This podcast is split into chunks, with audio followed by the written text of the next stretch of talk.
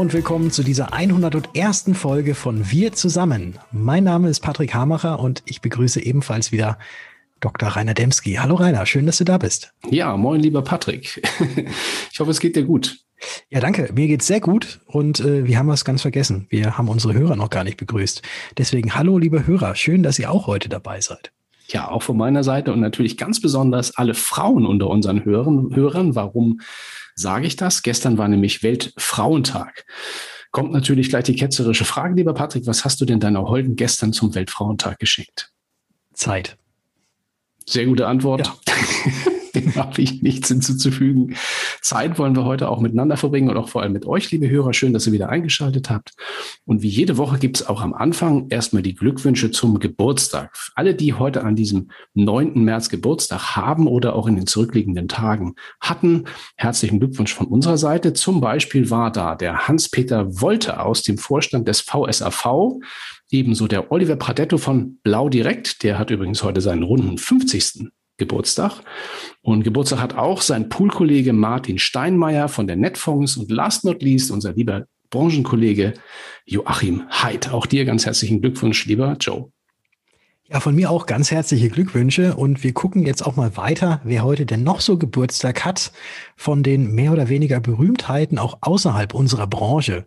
Da hat nämlich Giovanni Di Lorenzo Chefredakteur der Zeit, da haben wir es wieder mit der Zeit, äh, Geburtstag. Er wird heute 61 Jahre alt und die Schlagersängerin Katja Epstein, eine der Ikonen aus den 70er Jahren, feiert heute ihren 75. und seinen 86. Ehrentag hätte heute auch der erste Mann im Weltraum gefeiert, nämlich Juri Gagarin. Leider war er bereits sieben Jahre nach seinem ersten Weltraumausflug an Bord der Vostok 1, nämlich von 1967, im Alter von 34 Jahren verstorben ja, also an die Mondlandung, so in den 70ern, da kann ich mich, oder an einige davon kann ich mich noch erinnern, an die Vostok 1 natürlich nicht, da war ich selbst noch nicht auf der Welt, aber das war natürlich ohne Zweifel ein Meilenstein in der Eroberung des Weltraums und auch in der Technologiegeschichte. Ja, und ein Mann, der sich auch ganz dem Thema Technologie verschrieben hat, nämlich in diesem Fall dem Thema Branchensoftware. Das ist der Oliver Fink von Objective IT. Das ist die Software-Schmiede von Level 9 und mit dem Kollegen hast du gesprochen, Patrick. Ja, genau. Wir haben ein kurzes Interview geführt und mich hat da auch diese Frage brennend interessiert. Wie kommen denn eigentlich die Daten in solche Vergleichsrechner? Und diese Frage und auch noch ganz viele andere hat mir der Oliver beantwortet und dann würde ich sagen, starten wir doch mal direkt rein. Interview. Oliver Fink ist heute hier. Oliver ist Geschäftsführer der Objective IT GmbH und für viele unter euch Hörern wahrscheinlich besser bekannt, äh, weil Objective IT ein Anbieter der Softwarelösung für Vermittler ist. Und zwar, die Rede ist von Level 9. Oliver Fink, schön, dass du da bist. Hi Patrick. Ja, die erste Frage, Level 9, äh, wie ist das eigentlich entstanden? Ähm, ja, eigentlich so ein Stückchen zum Selbstzweck. Äh, ich bin ursprünglich Versicherungsmakler gewesen und ähm, habe meine Kunden vom Prinzip her mit drei oder vier Vergleichsprogrammen im Bereich Kranken ähm, gleichzeitig beraten. Und dann bin ich irgendwann auf einen Kunden gestoßen, der äh, Softwareentwickler ist. Und der hat mir dann genau die Frage gestellt, warum drei oder vier Programme, warum nicht eins? Und äh, daraus ist dann die Idee entstanden, ein eigenes zu bauen. Und ähm, ja, der andere Frintrop ist bis heute Mitgeschäftsführer und Mitgesellschafter bei uns ähm, innerhalb von Objective IT. Und ja, das war so der Auslöser der ganzen Geschichte. Da sagt noch mal einer, dass man nicht aus Kunden auch Geschäftspartner machen kann. Äh, ja, also hätte ich zu dem Zeitpunkt auch nicht gedacht, aber er rief mich dann irgendwann an und sagt, Mensch, ähm, Herr Fink, ich habe da so eine Idee und dann ja, bin ich zu ihm gefahren. Der wohnte auch quasi im Nachbarort und dann hatte er schon so die ersten äh, ja, Mock-ups gebaut und da habe ich mir dann die Frage gestellt, Mensch, ähm, ja, der ist eigentlich vertan an anderer Stelle. Und ähm, ja, das war so ein bisschen der Stein des Anstoßes. Okay. Jetzt heißt Level 9 ja Level 9. Du hattest mir ja auch schon mal in einem anderen Gespräch erklärt oder erzählt, woher dieser Name rührt. Kannst du das vielleicht jetzt für unsere Hörer auch noch mal kurz bringen? Weil Level 9 verbindet man jetzt ja nicht sofort mit irgendwie, ja, so einer Vergleichssoftware. Ja, das ist eigentlich der zweite Punkt, der aus der Not geboren war, weil uns fiel wirklich zum Verrecken kein äh, Name ein und wir haben wirklich äh, Englischwörterbücher gewälzt, wir haben Lateinbücher gewälzt und ja, wir haben uns dann äh, seinerzeit entschieden, äh, dass wir die Darstellung der äh, Produkte im Vergleich mit Informationen anreichern wollten, dass du halt als Vermittler schnell siehst, äh, in welchem Bereich ist ein Produkt vielleicht etwas stärker oder schwächer, hat es zum Beispiel viel Heilpraktikerleistung oder wenig. Und ähm, daraus ist dann quasi eine Levelanzeige entstanden von 0 bis 9. Und ähm, ja, irgendeiner kam dann auf die Idee und hat dann äh, die Frage gestellt, warum nennt ihr das Programm denn nicht einfach Level 9? Sehr einleuchtend. Und seitdem gibt es Level 9 und ja nicht nur im äh, Krankenversicherungsbereich, sondern ja auch noch in anderen Bereichen. Und was habt ihr denn da eigentlich alles so für Produkte? Genau, also wir haben äh, 2006 mit Kranken begonnen und ähm, haben seit mittlerweile, ja, ich glaube, neun Jahren auch das Thema äh, BU, Risikoleben, Vergleiche, äh, sind da auch schwerpunktmäßig unterwegs. Seit Ende letzten Jahres haben wir auch das Thema Altersvorsorge für uns entdeckt. Und ähm, ja, bieten jetzt vom Prinzip her äh, in allen Privatsparten Versicherungsvergleiche an. Im Sachbereich haben wir einen Kooperationspartner. Das machen wir nicht selber, ähm, haben es quasi nur bei uns in die Oberfläche gepackt, so dass wir dann letztendlich äh, als Level 9 dem Vermittler oder auch dem Vertrieb ähm, die komplette Vergleichslandschaft dann anbieten können. Also für alle ist was drin. Genau. Und jetzt ist natürlich Vergleichsrechner. Das ist natürlich auch immer so eine Sache. Wir als Versicherungsmakler, wenn wir keinen Vergleichsrechner bedienen, dann gucken wir uns äh, von 20 verschiedenen Gesellschaften, wo wir meinen, das könnte gut sein, die Versicherungsbedingungen an, schreiben das dann vielleicht in irgendwelchen Excel-Tabellen zusammen äh, und setzen dann selbst so unsere Häkchen, was ist gut, was ist nicht so gut. Äh, wie kommen denn bei euch eigentlich so diese ganzen Daten in das Vergleichsprogramm? Kriegt ihr die von den Versicherern zugespielt? Habt ihr da irgendwelche Listen, die ausgefüllt werden müssen? Oder macht ihr das alles selbst? Ja, ist eigentlich eine gute Frage. Ähm, also in der Branche gibt es unterschiedliche Vorgehensweisen. Also das ähm, einfachste für den Vergleicher wäre halt wirklich einen Fragenkatalog an den Versicherer zu schicken, der beantwortet das Ganze und ja, du stellst es dann quasi in der Datenbank deinen äh, Vermittlern zur Verfügung.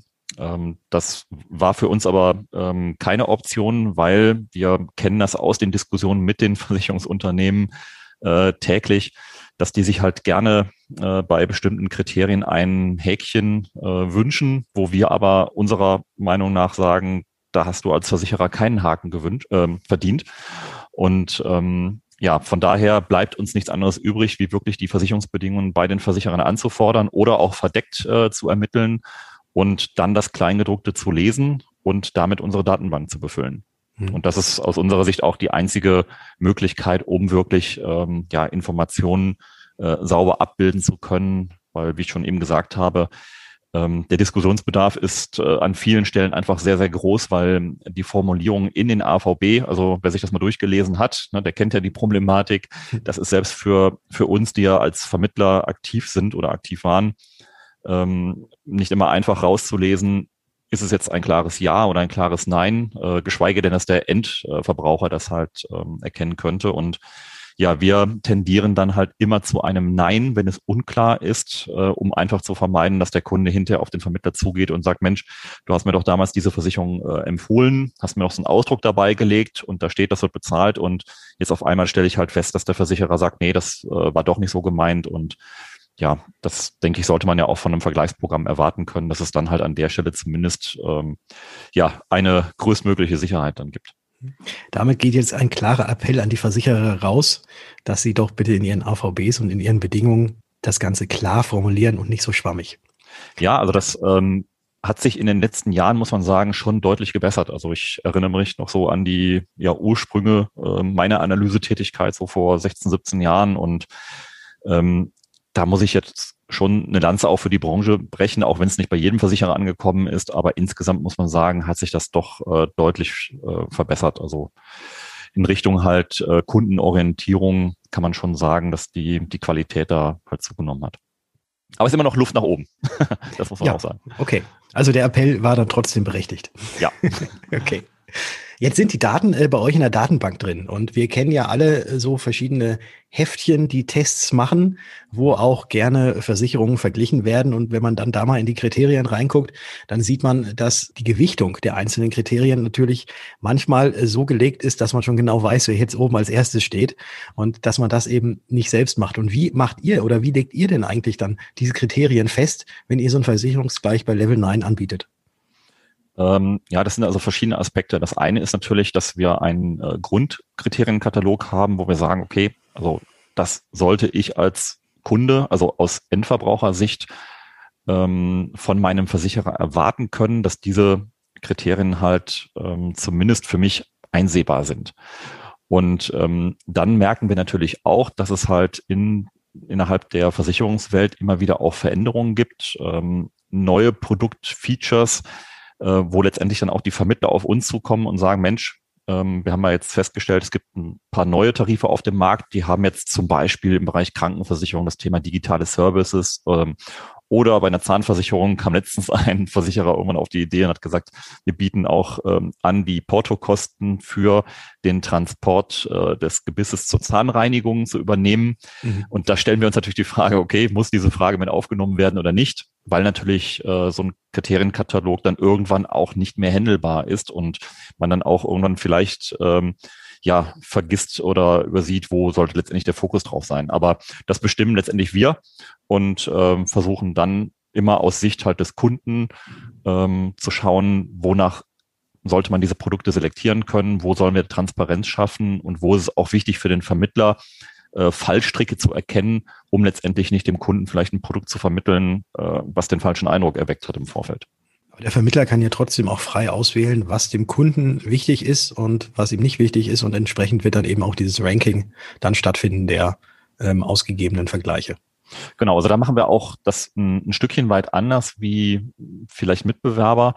Ähm, wir haben bei uns in den Level 9 Vergleichen keine Gewichtung. Also du kannst zwar als äh, Vermittler sagen, es gibt bestimmte Punkte, die mir jetzt oder meinem Kunden besonders wichtig sind, also so individuelle äh, K.O.-Kriterien, aber die ganzen anderen Kriterien, die wir letztendlich untersuchen, führen halt dazu, dass du einen ja prozentualen Erfüllungsgrad hast. Das heißt, ähm, wir gehen also selber nicht her und sagen, der Heilpraktiker ist jetzt mehr wert wie der Psychotherapeut. Äh, das muss letztendlich dann der Vermittler mit seinem Kunden entscheiden, was er da relevant äh, findet oder nicht, sondern wir bieten quasi nur die ganze Bandbreite der Kriterien an und sagen dann hinterher, okay, das Produkt erfüllt jetzt wegen mir 95 Prozent der Kundenanforderungen und zeigen aber auch im ähm, im Anschluss direkt an, welche fünf Prozent fehlen, damit man halt ähm, dem Kunden auch sagen kann, bei dem Produkt, das ist zwar insgesamt vielleicht für dich geeignet, aber es gibt dort ähm, die ein oder andere Einschränkung und jetzt musst du mir halt sagen, ob du damit leben kannst oder nicht.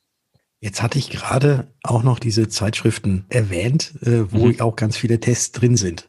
Und wenn man mal auf die Webseiten von Versicherungen schaut, dann findet man überall irgendwelche Gütesiegel, irgendwelche Testsiegel und äh, hier äh, doppelt und dreifach geratet und da die besten und der Tarif äh, super gut äh, mit fünf Sternchen und dann gibt's noch die Eulen und was es alles so gibt.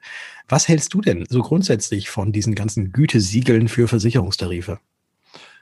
Ich bin da ehrlich gesagt ein bisschen zwiegespalten ähm, weil ein Siegel hat ja eigentlich den, ähm, den Sinn und Zweck, also zumindest verstehe ich das darunter, äh, ein Stückchen Orientierung zu geben. Was wir aber merken, ist, dass einfach in der Branche es ähm, ja ein gewisses, äh, gewisses Business gibt, ähm, was davon lebt, halt Gütesiegel zu verkaufen, äh, mhm. ob das Zeitschriften sind oder halt auch Rater oder Ranker.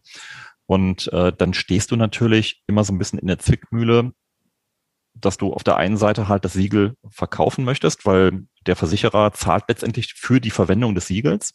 Mhm. Und äh, dann kann man sich natürlich vorstellen, also ein, ich sag mal, ausreichend oder ein befriedigend klebt sich wahrscheinlich keiner auf die Homepage.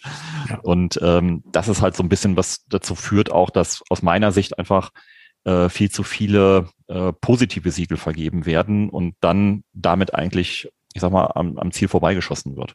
Danke für diese Einschätzung. Ich möchte jetzt noch mal einen Schritt weitergehen, ähm, weil es ist ja eine Vergleichssoftware und die Softwarelösung, die ihr anbietet, da muss man natürlich auch eine Lizenz dafür bezahlen. Das ist ja völlig klar, weil ihr habt ja auch eine Menge Arbeit und letzten Endes bringt das uns Vermittlern natürlich auch etwas. Und ähm, jede Software, die man einsetzt, die soll ja auch irgendwie gewinnbringend danach sein. Jetzt gibt es aber wahrscheinlich auch viele der Kolleginnen und Kollegen, die sagen, naja gut, äh, brauche ich eigentlich nicht. Es gibt ja genug Vergleichsportale im Internet. Ich möchte jetzt da keine Namen nennen, aber ich glaube, das ist, ist jetzt allen klar, äh, was, was ich da meine. Und ähm, warum, warum nicht die nutzen ähm, und dafür irgendwie äh, ja, äh, so, so andere Softwarelösungen, wie ihr sie zum Beispiel anbietet? Also grundsätzlich kann ich jetzt gar nicht sagen, dass man äh, einem Vermittler davon abraten sollte, sich mit diesen Vergleichsportalen auseinanderzusetzen. Also grundsätzlich macht es, glaube ich, sogar Sinn, weil wir wissen ja alle, dass unsere Kunden entweder vor Vertragsabschluss oder spätestens danach wahrscheinlich mal so einen kleinen Quervergleich machen und einfach verifizieren, ob das, was der Vermittler angeboten hat, preislich und inhaltlich vielleicht auch in einem gewissen Rahmen ähm, ist. Und dazu werden natürlich solche Portale genutzt. Und äh, ich glaube, da wird man nicht dummer durch, wenn man sich das mal anguckt, was da als Ergebnis und als Produkte rauskommt. Ähm, auf der anderen Seite stellen wir aber auch fest, das sind halt äh, Vergleichsportale, die sind einfach für Endkunden gemacht. Und ähm, wenn du halt, ähm, wenn du, du kennst ja auch das Thema Homepages und wenn du da einen Shop betreibst und du machst die Produkte kompliziert, und verklausuliert, ähm, dann ist die Wahrscheinlichkeit, dass ein Kunde bei dir ein Produkt kauft, relativ gering. Ja. Und äh, letztendlich, wenn ich so ein Portal habe, was darauf abzielt, äh, Versicherungen zu vermitteln, dann muss ich es irgendwo auch dem, dem Kunden einfach machen. Und das ist halt immer so ein bisschen das Problem dabei. Ähm, und wir, wir stellen das halt fest, dass einfach die, die Kriterienkataloge doch ähm, sehr stark voneinander abweichen und ähm, wir an, an vielen Stellen einfach nochmal ein bisschen weiter dahinter blicken und einfach auch voraussetzen, dass unser Anwender einfach mehr Fachkenntnisse hat, weil ich meine, wenn du jetzt äh, heute einem äh, Endkunden die Frage stellst, möchtest du gerne, dass äh, Ergotherapie versichert ist, ja oder nein, dann wird ja wahrscheinlich kaum ein Kunde dann sagen, ja, das ist irgendwie total wichtig, mhm. weil er gar kein Gefühl dafür hat. Aber der Berater sollte ja zumindest wissen, ist das mitversichert, ja oder nein. Und ähm, das zeigt letztendlich halt so ein bisschen den, den Unterschied auf. Und ähm, ja, da sehe ich einfach die Gefahr, dass wenn man sich äh, auf Verbraucherportale bewegt, dass ähm, solche Dinge dann untergehen und äh, da ist, glaube ich, auch die Erwartung ein Stückchen eine andere. Und ein zweiter Aspekt, den ich auch noch sehe, ist, ähm, wenn ich letztendlich als Vermittler und als Berater aktuell das gleiche Werkzeug nutze wie mein Endkunde, dann stellt sich ja auch die Frage, mit welcher Berechtigung bin ich überhaupt noch da? Dann kann ich auch direkt von vornherein sagen, hier, ne, geh doch direkt äh, auf das äh, Internetportal und kauf dir deine Versicherung selber und ähm, ja, dann hebe ich mich irgendwo auch nicht ab. Und ähm, deswegen bin ich schon eigentlich gezwungen, mehr Informationen zu haben und auszuwerten, auch zu liefern, ähm, ja, um einfach noch eine gewisse Daseinsberechtigung zu haben. Ja, also man sollte die Auswahl nicht nur anhand von drei Häkchen, die man setzen äh, setzt, äh, treffen, sondern da schon ein paar mehr Häkchen zur Verfügung haben, die man dann individuell für seinen Mandanten, für seinen Kunden eben auch ähm, eingeben kann, was man auch mit ihm durchsprechen kann. Man muss natürlich auch sagen, ähm, das vielleicht noch an, als Anmerkung, äh, Produkte werden ja mittlerweile häufig genau für solche Portale gebaut. Und die äh, Versicherer schauen natürlich auch genau hin, welche Kriterien müssen wir erfüllen, damit wir halt dann in diesem Portal irgendwo oben mitspielen. Mhm. Und ähm, die Kriterien, die dort halt nicht abgefragt werden, die musst du letztendlich auch nicht zwingend mitversichern. Und äh, das fällt dann hinterher dem Kunden irgendwann vielleicht in Jahren auf die Füße, äh, weil es ihm nicht aufgefallen ist. Und ja, das ist halt immer so ein bisschen dieses äh, zweischneidige Schwert dahinter. Ich habe jetzt noch eine abschließende Frage an dich. Ähm, du bist ja ganz, ganz tief in dem Vergleichssoftware-Business ähm, drin und steckst da ja ähm, wirklich ganz, ganz tief drin. Wo geht denn jetzt so in den nächsten Jahren äh, so auch technisch die Reise für solche Vergleichssoftwaren hin? Ja, also zum einen äh, ist es so, dass das ganze Thema Beantragung, ne, das kennst du ja auch aus deiner Vermittlertätigkeit, äh, also PDFs ausfüllen, ähm, ausdrucken, wieder einscannen, äh, an den Kunden per Post schicken zur Unterschrift, das wird alles wegfallen. Ähm, wir merken jetzt, äh, sei es im äh, Bereich Krankenversicherung, allerdings auch im Bereich Lebensversicherung mittlerweile, dass äh, diese elektronischen Antragsstrecken immer mehr zunehmen. Also wir haben mittlerweile sieben Versicherungsgesellschaften bei uns angebunden, bei denen du halt jetzt direkt aus dem Vergleich ähm, online die Zahnversicherung zum Beispiel für deinen Kunden beantragen kannst, äh, hast direkt eine Plausi-Prüfung mit dabei und musst da ja nicht damit rechnen, ähm, dass da vielleicht doch ein Häkchen nicht gesetzt wurde. Das ist halt das eine Thema. Und das zweite, was wir auch sehr stark äh, treiben, ist halt ähm, automatisierte äh, Vertragsoptimierung oder auch Bestandsoptimierung weil ich selber als Vermittler vielleicht gar nicht mehr hinterherkomme, jedes Jahr meinem Kunden bestimmte Versicherungen neu vorzuschlagen, weil es dort Produkte gibt, die vielleicht mittlerweile besser geeignet sind. Und ähm, ja, das ist halt ein Thema, wo Vergleichssoftware, glaube ich, auch die Vermittler in Zukunft äh, sehr, sehr stark unterstützen kann, um ihnen letztendlich auch wieder ein bisschen mehr Freiraum zu geben für persönliche Gespräche, Bedarfsermittlung und solche Dinge. Ganz herzlichen Dank dafür, für deine Antworten. Sehr, sehr spannend, wie ich finde. Und ich hoffe auch, dass das Ganze, ich bin mir sicher, sagen wir so rum, ich bin mir sicher, dass es auch den Hörern gefallen hat. Ja, Oliver, nochmals herzlichen Dank. Schön, dass du dabei gewesen bist. Und weiterhin ganz viel Erfolg beim Weiterentwickeln, beim Weitervergleichen und beim AGBs, AVBs und Bedingungen wälzen. Vielen Dank. Ja, vielen Dank auch von meiner Seite für die Einladung und ähm, Grüße in die Welt. Vielleicht hören und sehen wir uns dann irgendwann mal wieder. Bestimmt. Macht's gut. Ja, ein herzliches Dankeschön an den lieben Oliver und auch an dich, lieber Patrick, für dieses sehr spannende Interview. Ja, das Thema IT, das wird uns doch noch einige Jahre intensiv begleiten, wahrscheinlich den Rest unserer beruflichen Karriere. Und genau, damit sind wir auch dann schon in der nächsten Rubrik.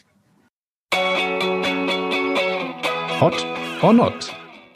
Der eher schleppende Fortschritt, kann man mal so sagen, bei der staatlichen Impfkampagne gegen die Corona-Pandemie, der hat inzwischen auch äh, einige Unternehmen dazu veranlasst, selbst vielleicht so ein Stück weit das Heft in die Hand zu nehmen. Insbesondere auch große Versicherer planen inzwischen ihre Belegschaft in eigenen Impfaktionen selbst gegen Covid-19 zu immunisieren.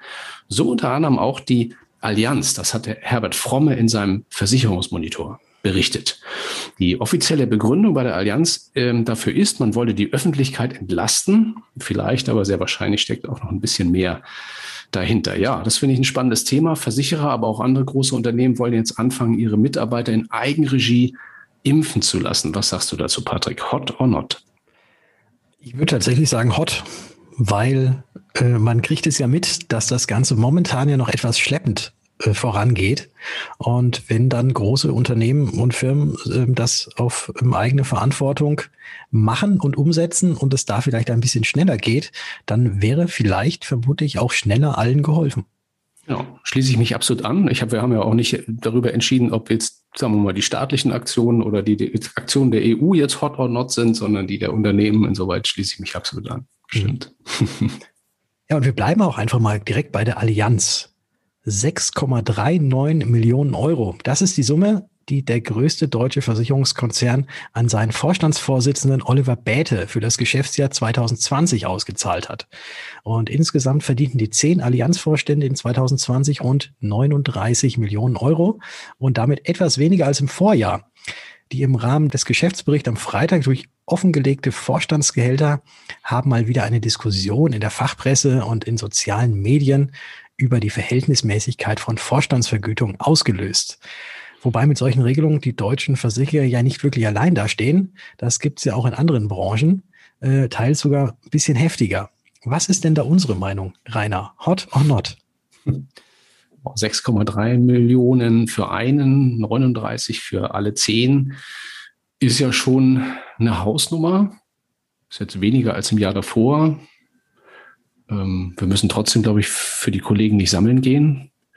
Mhm. Also ähm, ja, also das ist das ist wirklich eine schwierige Geschichte. Ich würde mich da mal da mal enthalten. Ist, witzigerweise ist es ja so, dass nur ein Bruchteil diese 6,39 Millionen, ich glaube 1,1 oder 1,2 Millionen oder irgend so, was die ganz normale Vorstandsvergütung ist und dass der Rest ähm, halt aus sich aus Boni und anderen Dingen zusammensetzt, die das Geschäftsergebnis auch repräsentieren. Und die Allianz hat ja einen Gewinn eingefahren. Das ist auch für die Aktionäre gut. Insoweit kann man sowas gutieren.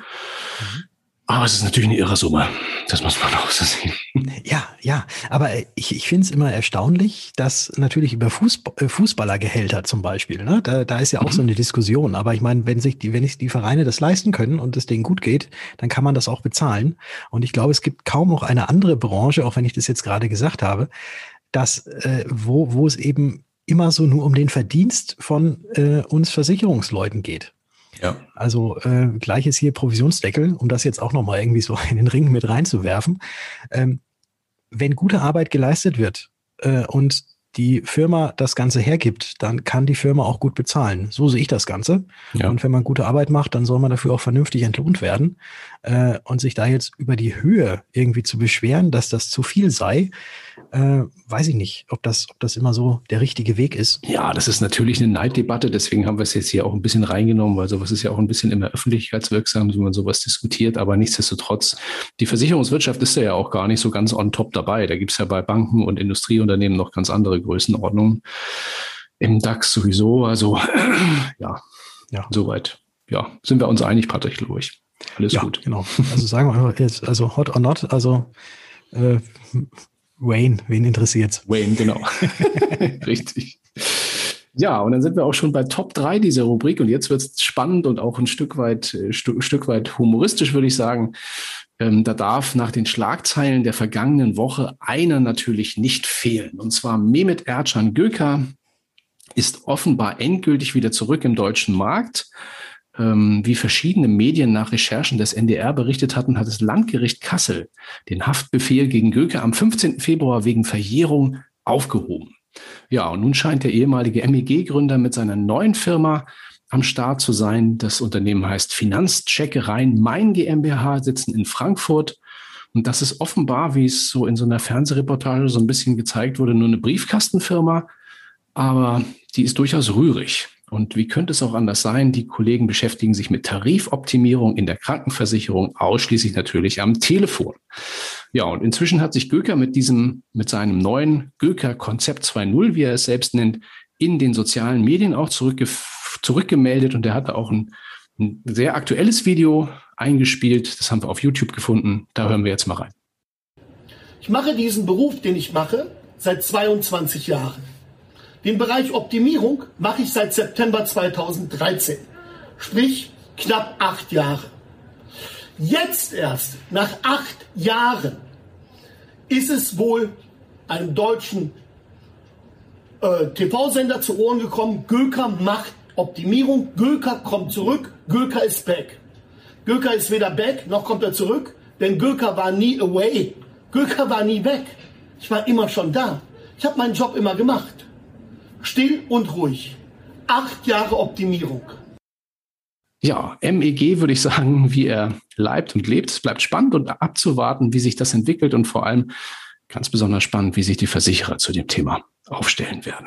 Ja, unsere Frage drei nun mal in dieser Rubrik. Mehmet Gröker zurück in Deutschland oder vielleicht noch nie weg gewesen? Was würdest du sagen, Patrick? Hot or not? Oh, das ist, das ist schwierig. Das ist schwierig. Er polarisiert. Ähm, er hat äh, in der Vergangenheit äh, relativ äh, viel verbrannte Erde hinterlassen und wird sie hoffentlich nicht nochmal so verbrannt hinterlassen. Aber es, ich finde es ich find's mal sehr, äh, sehr spannend und sehr interessant. Ähm, erst ähm, Erfolg gehabt durch den Telefonverkauf von äh, privaten Krankenversicherungen und jetzt wiederkommen und diese privaten Krankenversicherungen, die damals mal verkauft wurden, äh, zu optimieren, ich mache gerade diese Anführungszeichen, ähm, ist eigentlich ja ein sehr interessantes Geschäftsmodell, was da jetzt wieder dazu kommt. Ähm, aber ich enthalte mich der Meinung, ob ich jetzt hot or not sage, aber ich tendiere wahrscheinlich eher zu dem not. Alles klar. Wir müssen eine dritte Variante einführen. Wir müssen sagen hot or not or, or interessant. Du hast gesagt interessant. Ja, ja, Sehr gut. Ja, wobei es heißt ja hot or not. Ich, dann nehme ich das Ohr. Sehr gut. Dann bleibe ich auch dabei. Es wird, bleibt auf jeden Fall interessant und spannend und ja, wird auch unterhaltsam bleiben, glaube ich, die nächsten Tage, was dieses Thema betrifft. Ja. ja. Okay. So, und damit äh, würde ich sagen, belassen wir es mal und starten einfach mal in die nächste Rubrik rein weil für unsere liebe Kollegin Franziska Zepf dreht sich heute in ihrem heutigen Impuls alles um das Lesen. Und zwar nicht nur bezogen auf Fachlektüre, sondern auf Lektüre allgemein. Und natürlich hat sie auch einen frischen Buchtipp für uns im Gepäck. Also, los geht's. Dein Impuls von und mit Franziska Zepf. Herzlich willkommen zu meinem neuesten Impuls. Heute möchte ich euch gerne mal ermutigen, euch Zeit zu nehmen, um mal wieder etwas zu lesen oder natürlich Bücher anzuhören. Beides okay.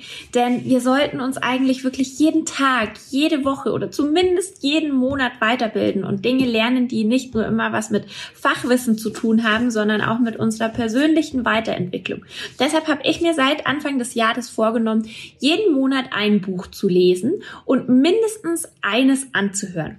Aktuell lese ich ein Buch, das heißt Kopf schlägt Kapital. Das kann ich jedem empfehlen, gerade in solchen Situationen, wo man seine Geschäftspolitik, seine, äh, seinen Unternehmenszweck vielleicht ein bisschen neu ordnen muss, um auf andere Gegebenheiten umzusteigen, kann ich dieses Buch jedem da draußen empfehlen. Also nehmt euch Zeit. Jeden Tag zehn Minuten oder jede Woche eine Stunde und lest mal wieder. Ja, vielen Dank, liebe Franziska, für diesen Impuls. Ähm, Rainer, was hast du denn als letztes so gelesen? Ja, du, ich bin wieder bei, meinem, bei meinen alten Sammelbänden gelandet. Ich habe ja momentan baue ich ja mein Elternhaus äh, um und da habe ich auf dem Dachboden noch das eine oder andere Schmuckstück gefunden, unter anderem aus den 70er Jahren äh, so Sammelbände von äh, Lasseter und äh, John Sinclair. Oh, okay. Ja. Wahrscheinlich haben die Sammler wer, die Dinger. Vermutlich, vermutlich. John Sinclair ist der Geisterjäger, ne? Ist der Geisterjäger, genau. Ja. 70er Jahre. Ist ganz vergibtes Papier, aber kann man noch lesen. Ist was für die Badewanne. Ja, ja. passt doch. Perfekt. Ja. Ich habe ja als letztes das Freundebuch des Vereins Zukunft für Finanzberatung gelesen, beziehungsweise gehört oder auch mit aufgenommen. Also alles. Ja, alles drei auf einmal und vor allem glaube ich, es ist auf jeden Fall sehr hörenswert, kann ich nur, kann ich nur bestätigen. Zukunft für Finanzberatung ist auch so ein bisschen das Stichwort, denn unser geschätzter Fachkollege, der Christian Schwalb, seines Zeichens auch im Vorstand des Vereins, der hat sich tatsächlich über, über WhatsApp nach oder während der letzten ähm, Podcast-Folge bei mir einen Titel gewünscht. Ich finde das also cool, dass man jetzt auch schon so ein Wunschkonzert hat. Also wer sich draußen von euch was wünschen will für die nächsten Folgen, gerne in die Kommentare schreiben oder mir eine WhatsApp schicken oder über Facebook oder so so.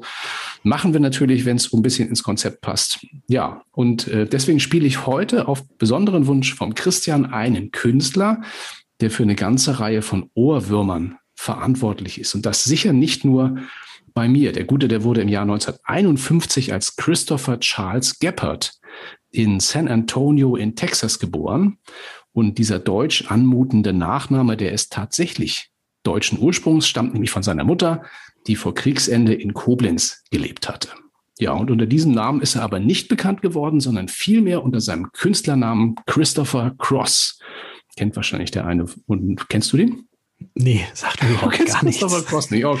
Nein, aber okay. wahrscheinlich kenne ich gleich das Lied, wenn, wenn du es einspielst. Aber der das Name Christoph, Christopher Cross, äh, eine schöne Alliteration, aber ich kenne ihn nicht. Sehr gut, aber das wird sich gleich ändern, weil das Lied kennst du bestimmt. Das ist nämlich auch das Öfteren im Radio. Wir hören ihn nämlich gleich mit einem seiner größten Erfolge, nämlich mit Ride Like the Wind. Ja, und bevor dieser liebe Christopher jetzt nämlich losreitet, laden wir euch natürlich auch ganz herzlich ein zu unserer nächsten Podcast-Folge. Die startet nämlich am kommenden Dienstag wieder, 16. März in diesem Theater und natürlich wieder unter unserem beliebten Motto, das da heißt, wir zusammen. Bis dann. Ciao. Ciao.